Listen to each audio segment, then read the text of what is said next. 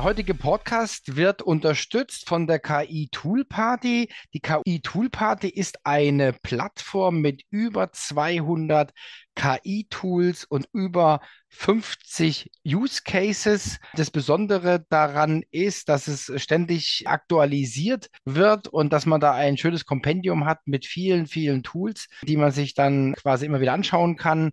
Und die Digital Breakfast Podcast-Hörer erhalten einen Rabatt von 10%. Wenn ihr den abgreifen wollt, dann geht einfach bei uns auf die Webseite. Auf der Startseite ist ein Banner, da könnt ihr das quasi dann einlösen.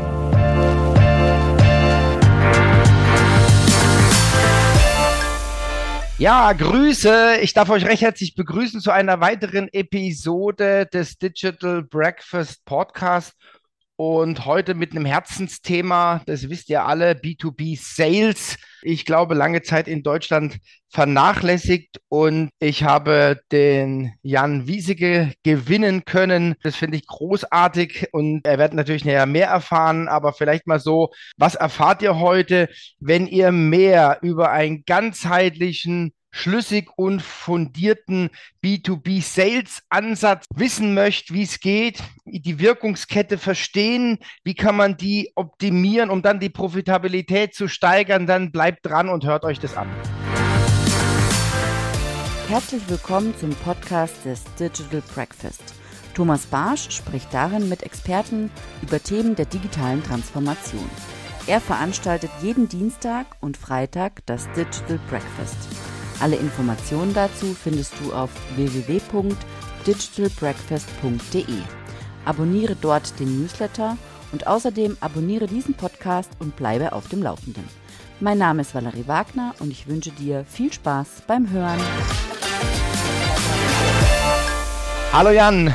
Guten Morgen, danke, dass ich da sein darf. Ja, bitte, bitte. Ich ziehe ja meinen Hut, ja. Ich gucke auch schon lange nach, nach Bochum. Ja, ich habe mal ein bisschen mich schlau gemacht. Ich wusste es aber einfach, dass es auch Hand und Fuß hat. Ihr seid also quasi das einzige universitäre Sales Department in ganz Europa. Einzige außerhalb USA, was sich wirklich mit Sales beschäftigt. Und das finde ich eigentlich großartig, weil wir haben oft diese ganzen Marketing-Themen und ich weiß, das weißt du auch, das wissen alle, das verschmilzt und so weiter. Aber letztendlich muss ich am Ende verkaufen und ich freue mich, dass wir darüber sprechen. Und äh, vielleicht sagst du für den unwahrscheinlichen Fall, die Leute, die dich nicht kennen im Sales-Umfeld, vielleicht sagst du einfach noch mal ein bisschen was zu deiner Vita und dann steigen wir auch ins Thema ein. Vielen lieben Dank für die netten Worte. Ja, wahrscheinlich kennen mich die meisten nicht. Insofern, ja, äh, Jan Wieseke, 48 Jahre alt und seit mittlerweile 14 Jahren äh, bin ich hier am Department an der Ruhr-Universität Bochum und wir haben uns tatsächlich ganz am Anfang mit einem ganz kleinen Team, mittlerweile mit drei Professuren und 20 Mitarbeitern, total auf den B2B-Sales verschrieben geschrieben und machen tatsächlich mit allen Mitarbeitern nichts anderes als rauf und runter die aktuellen Fragen zu bearbeiten und das nicht in einer abgekoppelten Wissenschaftsdenke, sondern immer mit Unternehmen. Das heißt, wenn ihr draußen Fragen habt in den Unternehmen, dann kommt ihr gerne zu uns, wenn das was mit B2B Sales Management zu tun hat und wir versuchen, die zu beantworten. Du hast gesagt, es soll keine Buchvorstellung werden, aber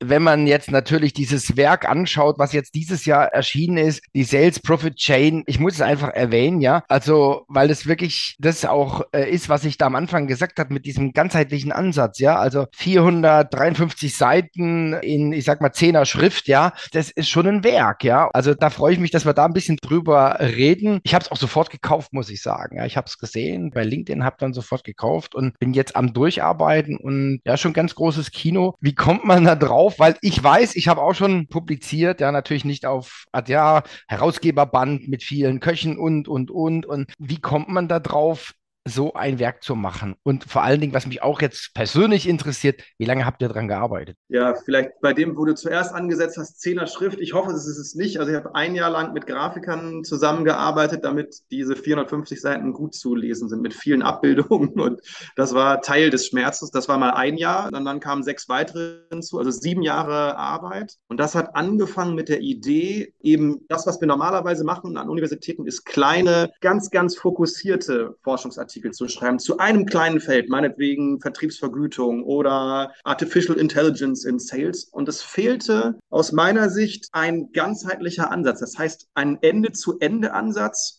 für den Vertrieb, wo man mal wirklich die Wirkungskette von der Managemententscheidung nachvollzieht bis zum Ergebnis. Habe ich bis heute auch noch nicht gefunden und deswegen war die Aufgabe, so einen Ansatz herzustellen, den man im Sales Management anwenden kann. Das sind nachher zwölf Schritte geworden. Das wusste ich am Anfang aber natürlich nicht. Und die Schmerzen, auf die ich mich eingelassen habe, das wusste ich vorher auch nicht. Aber die sind ja eigentlich völlig klar, weil Vertrieb ist komplex. Also haben wir in Workshops immer wieder mit Unternehmen äh, gearbeitet, dann wieder angepasst, die Reihenfolge der Fragen geändert, die Scoresheets verändert. Wir haben ein umfassendes Vertriebsultraschall mit 4000 Unternehmen, wo wir Daten einfließen lassen können, wo man auch mal vergleichen kann, wo stehen wir denn in unserer Größenordnung des Vertriebs, in der Vergütung des Vertriebs, in der Altersstruktur, äh, im Managementansatz. Ja, genau. Also es, man merkt, es ist eine Menge eingeflossen und hat mich, ja, ganz ehrlich, auch an meine Grenzen gebracht und manchmal, glaube ich, auch darüber hinaus. Ja, vor allen Dingen, ich meine, das sind jetzt irgendwie sechs, sechs bis sieben Jahre. Das ist in der heutigen Zeit fast undenkbar, ja. Also da muss man schon ein Weißer sein und das, das kann man sich gar nicht vorstellen, ja. Also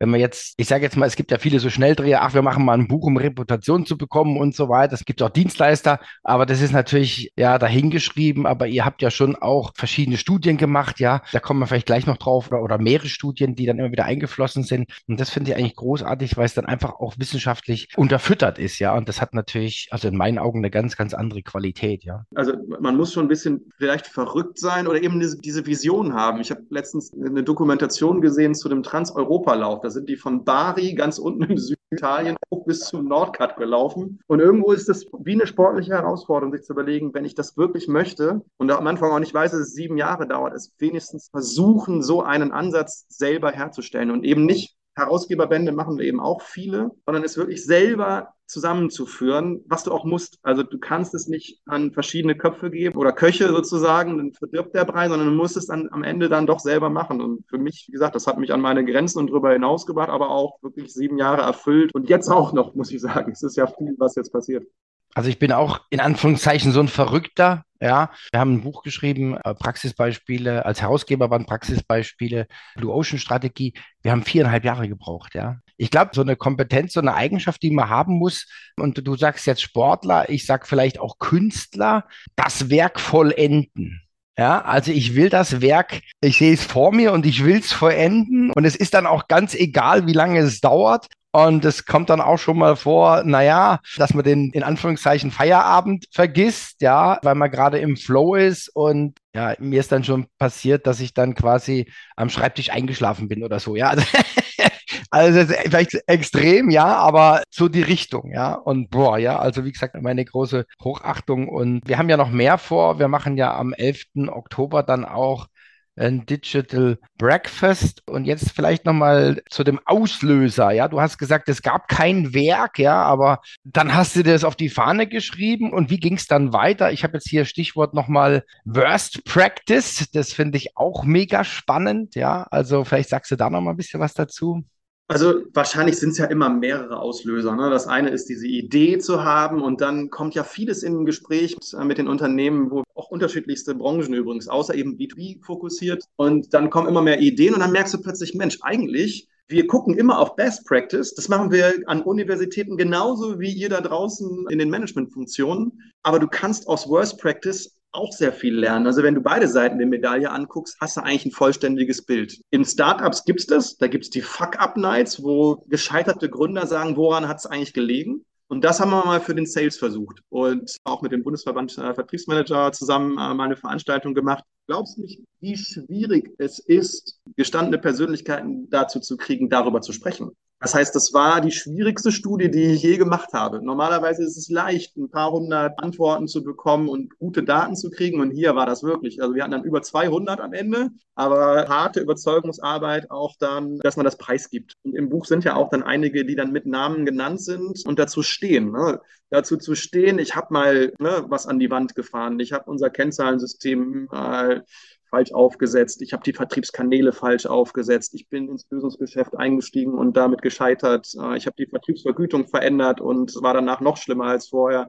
Musste erst mal finden, war nicht einfach, aber augenöffnend. Glaube ich schon, weil die, ich sag mal, Vertrieb, Alpha-Männchen, so war es zumindest früher, das ändert sich ja auch ein bisschen, aber Alpha-Männchen so vom Typ her. Und dann natürlich immer positiv, ja, das heißt, man schiebt ja das auch weg. Man hat es gar nicht so in der Wahrnehmung. Das glaube ich, das ist wirklich so auch eine Typsache. Man will sich ja nicht mit den Misserfolgen beschäftigen, weil du ja sagst, das ist wichtig, finde ich auch, ja, um dann auch die Learnings rauszubekommen, ja, weil äh, ich habe da jetzt die, die, Grafik von dir im Kopf mit diesem Black Box und so, ja, ich kann ja meine Entscheidung dann nicht verbessern, ja, das ist ja der, der große Punkt, ja. Ich habe das ja vorher an zig Probeleser gegeben und einer aus einer Beratung hat mir rückgemeldet, lass das weg, lass dieses negative, diesen Worst Practice Blick weg, weil das passt nicht rein. Ne? Du, musst positiv sein, immer nur positiv. Und ich habe genau das Gegenteil gemacht. Ich habe das ganz nach vorne getan, Worst Practice, um zu sagen, doch, ich will genau, dass ihr diese Augen öffnet.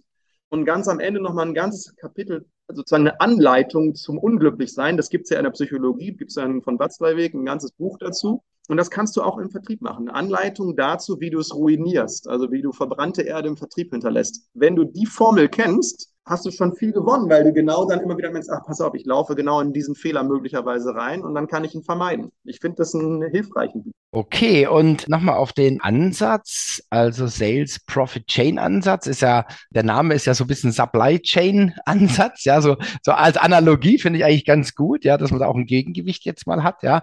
Also ihr habt ja verschiedene Dinge drunter. Ja, was spielt da alles rein? Vielleicht reden wir da nochmal drüber, um auch den Hörern mal zu zeigen, was ich jetzt, wo ich jetzt vollmundig gesagt habe, ganzheitlicher, schlüssig fundierter Ansatz, ja.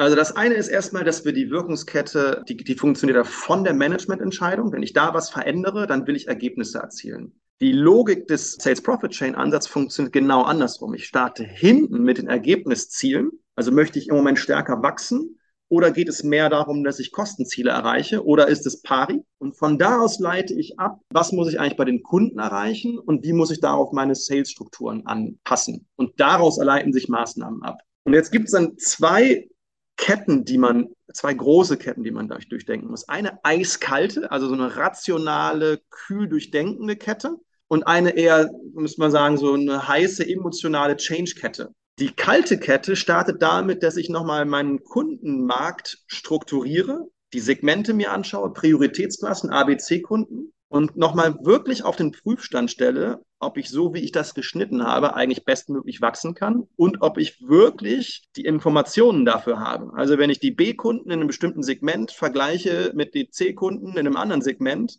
habe ich wirklich alle Zahlen vorliegen. Ja, von Margen, Umsätze, Cost to Serve, also Betreuungskosten, ja, weiß ich, wie viele Besuche da stattfinden. In 90 Prozent der B2B-Unternehmen gar nicht der Fall. Das heißt, wirklich nochmal ein kühles Draufschauen und daraus ableiten, welche Strukturen bräuchte ich eigentlich im Vertrieb? Wo kann ich online gehen? Wo lohnt sich Inside Sales? Wo muss ich wirklich noch vor Ort sein? Teuerste Ressource Außendienst und daraus dann ableiten, welche Profile von Vertriebsmenschen brauche ich da draußen eigentlich. Also was ist heute das Anforderungsprofil? Eiskalte Analyse eigentlich. Ne? Und daraus leiten sich dann ne, von Marktstrukturierung, Vertriebskanäle, Digitalisierung und so weiter die Dinge ab. Zweite Kette ist wirklich diese heiße Change-Kette, nochmal zu gucken, und das wäre wirklich wieder Negativblick, bewusst, wo bricht denn eigentlich meine Wunschkette? Wenn ich sage, ich habe ein bestimmtes Zielverhalten der Kunden, Beispielsweise, ich möchte wachsen, ich brauche mehr Cross-Selling, also unsere neuen Produktangebote, meinetwegen auch Software as a Service dazu genommen, möchte ich, dass die Kunden das annehmen. Warum tun sie es nicht? Also rein in die Psychologie der Kunden mit fünf Fragen. Ne? Woran bricht es? Dass sie es nicht wissen, dass sie vielleicht Dinge nicht können, die Softwareanbindung nicht haben, dass sie es nicht wollen, warum wollen sie es nicht, dass sie es vielleicht nicht entscheiden dürfen, falscher Entscheider.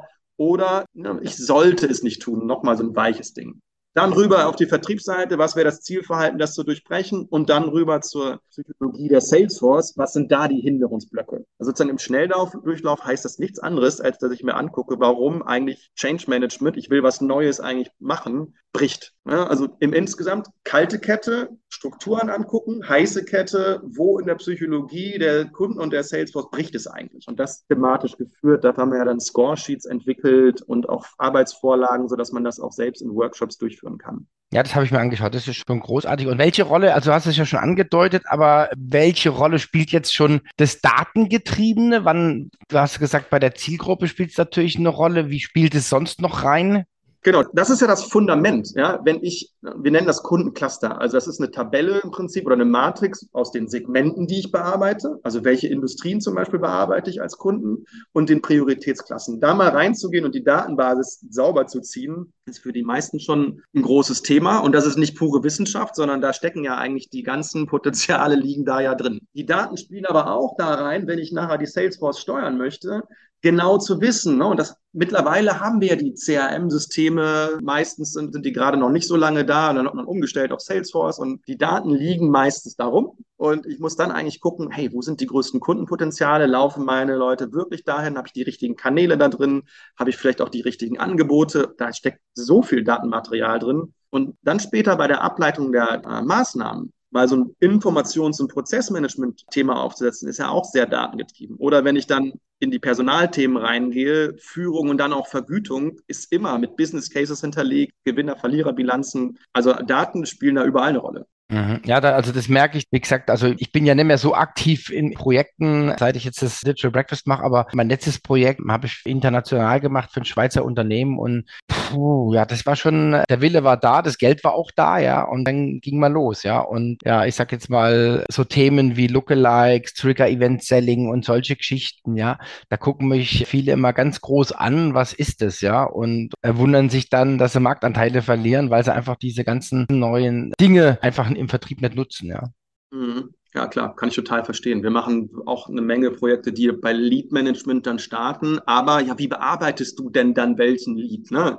Genau. Und dann ist halt auch das im B2B, sage ich jetzt mal, ist es halt begrenzt, ja. Selbst wenn du den Markt dann gut kennst und ich sage jetzt mal alle Lookalikes ermittelt hast, ja, dann sind es, ich sag mal 453, ja. Und das ist ja dann endlich, ja. Und die 453, die kannst du jetzt angehen und dann kannst du verbrennen. Dann musst du die Branche wechseln, also musst du eine andere Branche aussuchen oder du gehst es halt dann ja strategisch mit Weitsicht an und, und dann bist du auch erfolgreich, ja. Ja, und ich glaube, dass es, weil wir oftmals ja auch die Diskussion haben, ist es jetzt Wissenschaft oder ist es eigentlich strategischer Weitsicht? Und es geht uns nicht um darum, dass es jetzt wissenschaftlich, das, das sollte es vielleicht sein, es muss eine gute Basis haben, aber es geht ja eigentlich darum, dafür machen wir die Wissenschaft, eine strategische Weitsicht zu bekommen und, und die gemeinsam zu erarbeiten. Gut, jetzt habe ich noch so eine Gretchenfrage. Du hast auch angekündigt, so drei Industriebeispiele mitzunehmen. Vielleicht können wir das ein oder andere noch mal ganz kurz anteasern, ja, dass die Leute auch äh, zum Breakfast kommen, ist ja klar, ja. Aha. Ja, kurz oder lang. Ich versuche mal eine Kurzform zu machen. Ah, nehmen wir mal ein Projekt, das haben wir im Automotive-Bereich gemacht mit einem Unternehmen, die unter anderem Autowerkstätten und Autohändler betreuen mit einer ganzen Menge Ersatzmaterialien. Stellt sich raus, und das wäre so ein bisschen Worst Practice und Blackbox, die wissen gar nicht, wie viel Potenzial, also im Sinne von Kaufpotenzial für das, was die anbieten, die eigenen einzelnen Autowerkstätten, wenn man sie mal ganz explizit nennt, haben. Und da haben wir eine Analyse gemacht und das war gar nicht aufwendig, haben dann gefunden, dass das eine Spreizung von 1 zu 700, also größter Absatzpotenzialkunde 700-fach mehr als eine kleine Werkstatt. Wurden die unterschiedlich behandelt?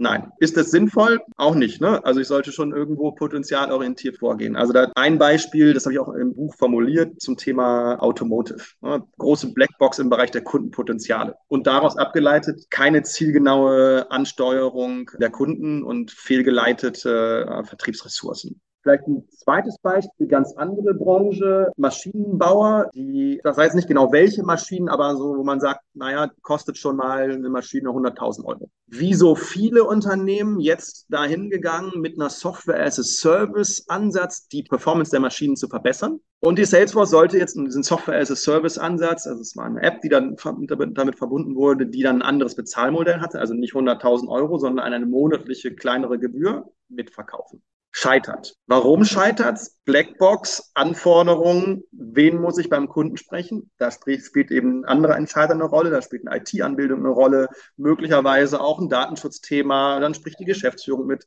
Gescheitert, weil die Salesforce dafür nicht ausgebildet war, vielleicht die falschen Menschen noch drin hatte. Mehr Team-Selling notwendig und so weiter. Zweites Thema. Drittes Thema, nochmal ein ganz anderes, weil Vertriebsvergütung, da sehen wir eine ganze Menge gerade, weil ja dadurch, dass sich Geschäftsmodelle verändern, Vertriebskanäle verändern, muss da oft was angefasst werden. Und jetzt haben wir das auch in dem Buch, das habe ich im letzten Kapitel mal etwas größer drin, einen C-Teile-Anbieter, muss man sich so vorstellen, von Schrauben, kleinen Geräten bis hin auch zu kleineren Maschinen bieten die eine ganze Menge in unterschiedlichsten Segmenten an und da auch eine Menge Change im Vertrieb und deswegen die Vertriebsvergütung mal umgestellt. Ne? Weg von stark Provision Richtung Bonus und ein bisschen weniger variabel, mehr fix. Kann man sagen, ja, ist ein Trend. Aber an der Stelle kurzfristig erfolgreich, langfristig, also sprich über zwei Jahre hinweg, konnten wir sehr schön zeigen dann, die besten Vertriebsleute gehen weg. Du verlierst die Top-Performer. Warum? Ne, weil die ein leistungsorientiertes Prinzip gewohnt waren, weil man vorher keine Gewinner-Verlierer-Bilanz ausgerechnet hat, was man relativ einfach machen kann. Also wieder einen Blackbox agieren. Das sind also drei Beispiele, können wir beim Digital Breakfast gerne nochmal eins oder zwei rausziehen. Ne? Drei unterschiedlichste Branchen. Wir können auch in Chemiebranchen reingehen. Also was du willst. Was mir immer so auffällt, ist, deswegen finde ich das auch so stark, der Ansatz so äh, end-to-end, -End, auf welcher Basis Entscheidungen getroffen werden. Ja, und das finde ich ist so die größte Katastrophe. Ihr kennt ja die Werbung. Ach, dann machen wir wieder die Fähnchen, ja. So, das ist natürlich eine Katastrophe, ja. Keine Ahnung, wenn ich dann Kost per Lied oder so ermittel, ja, was, was, was viele immer noch nicht tun, ja, um einfach dann zu sehen, wo sind meine wertvollen Kanäle auch mal und das aber auch dann offline und online zusammenzuführen. Das ist ja so ein bisschen, oder ist das so mein Thema gewesen, äh, dass man sagt, okay, was kommen jetzt für Leads von der Messe? Was kommen dann für Leads rein online? online, wie ist die Anzahl und wie entwickeln die sich, ja, um dann einfach auch mal zu überlegen, okay, ich muss vielleicht auch mal Budgets umschichten. Ich sage mal, es geht ja immer darum, es geht eigentlich immer um Budgetoptimierung. Ja, es geht immer darum, deinen Output zu vergrößern, idealerweise mit dem gleichen Input. Ja, und da sind viele auch in meinen Augen noch sehr, sehr schwach. Da sind sie in der Gewohnheit drin, ja, und machen immer das Gleiche. Und jetzt kommt es wieder und wissen nicht, warum es nicht vorwärts geht, ja. Ja, absolut. Und das funktioniert, das hattest du am Anfang ja auch gesagt, das funktioniert eigentlich so lange gut, wie ich in einem wunderbaren Wachstumsmarkt unterwegs bin. Dann fragt keiner. Ne? Wenn alles gut läuft, spricht niemand über Sales. Aber wenn es dann mal brenzlig wird, dann sprechen plötzlich alle drüber. Und dann ist es aber eigentlich viel schwieriger, das aufzusetzen. Das, was du jetzt eben beschrieben hast, mal so ein Fundament zu haben, Cost per Lead zum Beispiel. Ne? Das zu machen dann unter Hochdruck, ne? wenn die Systeme nicht richtig laufen, wenn du die Marktlage nicht richtig strukturiert hast. Das haben auch viele jetzt gerade ja gemerkt mit den Preiserhöhungen wie machst du das denn am besten, wenn du vorher ein Fundament hast ne, und weißt, ne, wo ist ein faires Gegenleistungsprinzip, was du vertreten kannst zu den Kunden, ist es viel einfacher, als wenn du Kraut und Rüben hast, ne, was wäre häufig auch noch historisch gewachsen, kann ich auch verstehen. Ne? Aber dann ganz plötzlich zweimal im Jahr eine unterjährige Budgeterhöhung zu machen, ist viel schwieriger, als wenn ich das vorher sauber aufgesetzt habe. Jan, vielen, vielen herzlichen Dank. Also es ist jetzt doch länger geworden als vielleicht angenommen. Aber ich fand es sehr, sehr spannend und ich glaube, wir haben auch wesentliche Punkte schon angeteasert. Mehr werden wir dann natürlich am 11. Oktober erfahren, dann live und in Farbe. Und ja, wir machen auch natürlich das Buch in die und die Webseite und so weiter, alles in die Show Notes, dass ihr auch draußen schon mal so ein bisschen reinspiegeln könnt und so eure Vorfreude entwickeln für den 11. Oktober. Schön, dass du da warst. Ich fand es äh, sehr, sehr spannend. Ich glaube, wir haben noch viel, viel Redebedarf. Darauf freue ich mich. Ich wünsche dir eine gute Zeit und ja, bis Oktober. Tschüss. Vielen lieben Dank und herzliche Grüße aus Bochum.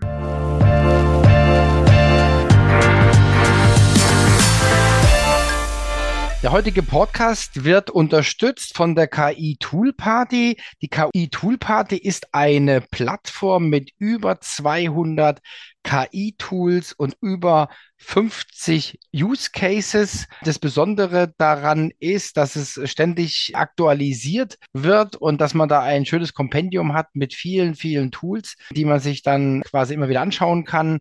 Und die Digital Breakfast Podcast-Hörer erhalten einen Rabatt von 10%. Wenn ihr den abgreifen wollt, dann geht einfach bei uns auf die Webseite. Auf der Startseite ist ein Banner, da könnt ihr das quasi dann einlösen.